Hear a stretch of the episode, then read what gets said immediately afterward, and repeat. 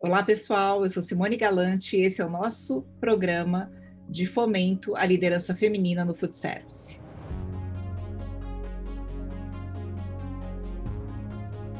Vamos começar? Quem será que é a nossa convidada de hoje?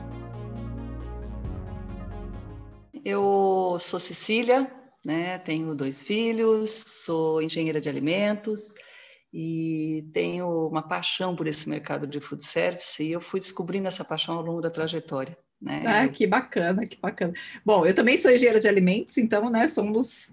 Temos uh, algo em comum, né? Algo em comum, com certeza, além do food além service. Do mercado, né? Exatamente. Mercado. Conta pra gente essa sua trajetória, uma trajetória muito bacana, você passou por várias áreas, uh, contem para é, nós. É, eu não digo que é sorte, mas eu tive a ajuda de ter passado por grandes empresas. Então, eu, minha formação é técnica, como eu falei, e eu comecei na área técnica mesmo, em qualidade, laboratório, fazendo análise de produção e tudo mais. E depois, eh, ao longo do tempo, eu fui me envolvendo com desenvolvimento de produtos. Dentro do desenvolvimento de produtos, eu já me preocupava muito com os clientes. E nesta época já era o mercado de food service. Isso foi na Unilever, lá nos anos 90, onde food service não era uma área conhecida, ela representava muito pouco dentro das indústrias, muito pouco do mercado brasileiro. Então, eu digo que naquela época, não, até hoje a gente não tem os números muito exatos, mas representava menos de 12% do total de consumo de alimentos. E é. o mercado era muito pequeno. Cecília, é. você sabe que nessa época, mais ou menos, eu estava no Arbis, né? E eu tenho uma passagem assim com relação ao Unilever super bacana, é, porque a gente pediu para que a Gradina, na época, né, fizesse as tortas folhadas de maçã e de banana. Uh, uhum. E eu me lembro de, sabe, de Uh, de todo o movimento que foi feito, né, a habilitação do centro técnico na época para poder, para poder produzir dentro do, do, do, laboratório, porque os volumes eram muito pequenos, é, e deu certo, a gente conseguiu fazer isso. Aí depois uhum. da gente explicando o PNL para os executivos da Unilever, para mostrar né, por que, que eu comprava por um valor e tinha que vender por três vezes o valor para a gente poder sobreviver né, dentro do food service uh, né, nessa, nessa área e, da, e por que, que o markup era diferente do que o markup do varejo. É muito interessante mesmo essa trajetória. Né, Olha, né, você... só quem passou por esse começo da construção. Eu digo que a gente participou da construção da food, do food service no Brasil. Eu lembro dessa época, eu lembro que eu fui lá com o Luiz, a gente sentou com você, pegou o briefing, eu trabalhava já na área de marketing nessa época, mas eu tinha ainda muita conexão com a área técnica. Então, o, desenvolvimento disso internamente foi é, baseado na, na crença de um mercado, porque era tudo uma prova interna dentro das empresas de por que food service, por que este recurso vai ser destinado para um mercado que ainda é tão pequeno, né? Mas a Unilever e outras multinacionais como Nestlé, Bung, Vigor e Lactalis que eu passei, tem um pouco de referência fora. Então, a gente conseguiu, naquele momento, é, mostrar que, apesar de, no Brasil, a gente ainda está embrionário, lembra que a gente chamava de grandes utilizadores? Exato. Não tinha nome. eram os grandes, né? Era embalagem pequenininha, virava uma embalagem grande e parece que já estava no mercado de food service. E hoje a gente sabe que não é isso. Muitas vezes a embalagem é pequenininha, né? Ela é Inclusive, a menor, né? Exatamente, exatamente. Então, é é, eu acho que é, essa, quando a gente olha para trás e vê essa trajetória, eu digo que eu tive a sorte e a competência, talvez, de trabalhar em grandes empresas, onde a gente foi aprendendo e dando um pouco o tom do mercado de food service. E hoje é o que é. Ainda tem muito dentro das indústrias a ser, a ser trabalhado hum, uhum. pra, na, na defesa do mercado food service, né? Então é um mercado ainda do pouco, né? Do, o pouco conhecido, entendimento da amplitude do mercado, né? Das possibilidades, da complexidade mercado. e Eu da complexidade, que... né? Do, é. como você tem que se organizar para poder realmente, de fato, atender esse mercado. Eu concordo contigo. É. É, e, eu trabalhei e como é que é ser líder feminina nessa história toda, né? A gente está falando não é mercado, uma tarefa muito é, fácil. O mercado mais difícil de entendimento, né? Ainda, uh, né? Normalmente mulher nem sempre a gente tem as portas abertas em todos os momentos. Então, conta para gente um Simone, pouco como é, é, que foi esse processo todo. É, eu digo que tem um, não é bem assim, mas existe já uma frase feita que fala: não sabendo que era impossível, foi lá e fez, né? Uhum. Eu diria que no começo da vida profissional, quando a gente está ainda dentro de um laboratório, começando como assistente, analista, a gente é muito valor. Isso eu, eu sinto menos a, a, o peso de ser feminino no universo masculino. Né? Eu acho que a gente ainda está aprendendo, tem muita troca. À medida que você vai se tornando líder, parece que você tem que provar mais o valor. Né? Então, a gente é, tem, tem a, a, as provas, os grupinhos, as coisas que acontecem, as discussões. Eu acho que os homens não sabem como eles são machistas. Eles não têm essa noção. Não tem noção, às então, vezes, exato. Concordo. É, eles não têm essa noção. Às vezes são comentários. Eu vou te dar um exemplo que eu vivi. A gente, claro. um, um, vídeo, um vídeo, um call como esse que nós estamos. Uh, uma das pessoas fala: ah, é tão bom trabalhar de casa, porque daí a mulher vem aqui, traz o café, cuida da gente, é tão bom isso. Eu preferia que ficasse sempre assim eu pensei, então, eu não tenho ninguém aqui e, e, não é esse o papel de uma mulher, né? E eu gosto de ter uma mulher que traz isso que ele falou. Então, Uau, é, é, é, às vezes com esses comentários, é, é não tem, não é maldade. Né? Singelos, né? Vamos chamar assim, não é maldade. Então, uhum. eu digo que a liderança feminina nesse mercado, e eu vejo várias mulheres, você está fazendo um trabalho fantástico, eu acho que você é uma delas, eu acho que tem muitas mulheres que abraçaram esse mercado por amor. Eu digo que o mercado de food service ele tem, ele é bom para quem gosta de, de, de não digo de cuidar, mas de olhar para o todo e querer o bem-estar de todos. Porque no mercado de food service, pela complexidade, você tem normalmente um pequeno empreendedor lá na frente, ou um franqueado, ou dono de um restaurante, ou de uma padaria. Tem multinacionais também, mas a grande maioria não é assim.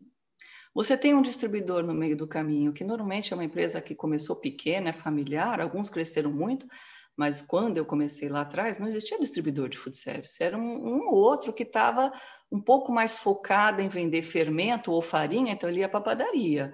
Um lá tinha óleo e ele ia para o restaurante, eles eram mais segregados, né? Sim, sim. Mas eram empresas familiares. Então, e do lado da indústria, eu olhava assim, eu tinha este desejo de unir tudo isso né? de, de olhar o todo e ver como é que uma multinacional poderia, inclusive, apoiar e ajudar na construção deste mercado. Então, é, é um desejo de querer, eu digo, cuidar, mas não no cuidar no sentido de maternal, de, de realmente fazer as coisas acontecerem. Né? É, e essa questão do, da, de colocar o cuidado da maneira correta que você acabou de falar é tão importante, né?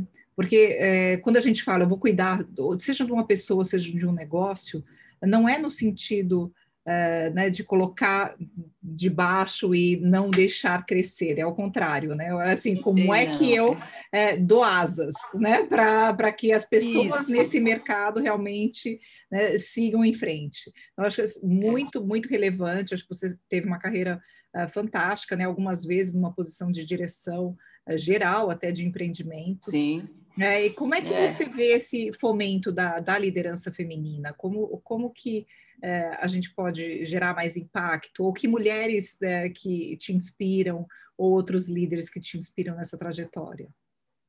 É, eu vejo, eu vejo que a mulher ela vem ocupando o seu espaço e esse movimento de, é, de, de, de, juntar tribos, né? sejam uhum. negros, mulheres, é, eu acho que isso tudo é muito bom. Uh, aos poucos, e não acho que a gente atingiu essa maturidade ainda, Simone, mas acho que aos poucos as organizações elas vão entendendo, ou pelo menos elas começam a ter vergonha de algumas atitudes, de algumas coisas. Então, toma-se um pouco mais de cuidado, mas eu digo que não é, não, não é uma tarefa fácil. Infelizmente, ainda tem este, essa dificuldade um pouco maior da mulher, mas pela própria determinação da mulher, isso acaba sendo vencido. Muitas vezes a duras penas, muitas vezes a gente volta para casa com o estômago embrulhado. Eu não vou dizer que um homem muitas vezes também não passa por situações assim numa indústria, né? Ou num, claro. num ambiente. Uhum. Mas é, muitas vezes a gente sabe que a gente não consegue, é, por exemplo, fazer parte de grupos do vinho. A gente mesmo, um cargo de diretoria, né? como única mulher, muitas vezes, numa diretoria. É, sai dali, vamos tomar um vinho, chama para ir junto para um outro lugar, e você muitas vezes não vai. E não vai, não é pela maldade, não quero você.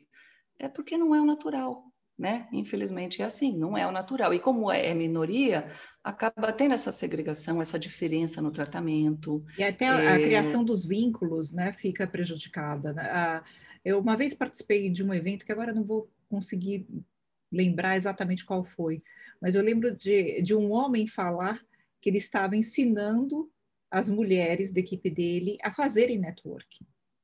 Ah, ah, porque muitas vezes, com, a, com, dupla jornada, com todas as questões, a, a mulher né, tinha uma performance excelente no trabalho, mas acabava não fazendo aquele algo mais fora do trabalho que gerava tá vínculo. Certo né? E que gerava vínculo entre isso. executivos do setor, uh, enfim. Exatamente. Né? Isso. Então, isso, isso, isso existe mesmo, e eu fico pensando, sabe, todas as vezes que a gente vai para a NRA, e você já foi para a NRA junto com a gente e tudo, assim, como que a gente tem que realmente criar momentos onde fica uh, muito mais natural, né? Como você falou, é muito mais natural trocar ideias, estar tá junto é, e, e fazer com que as mulheres possam ter voz nesses momentos também. Eu acho é. que mas eu acho que essa uma ideia importante tá... aqui, né? é. bem importante que você está colocando. E tem uma coisa, Simone, que assim, como você comentou, a gente quer queira, quer não, a, a maternidade, para quem opta e tem família, maternidade e tal,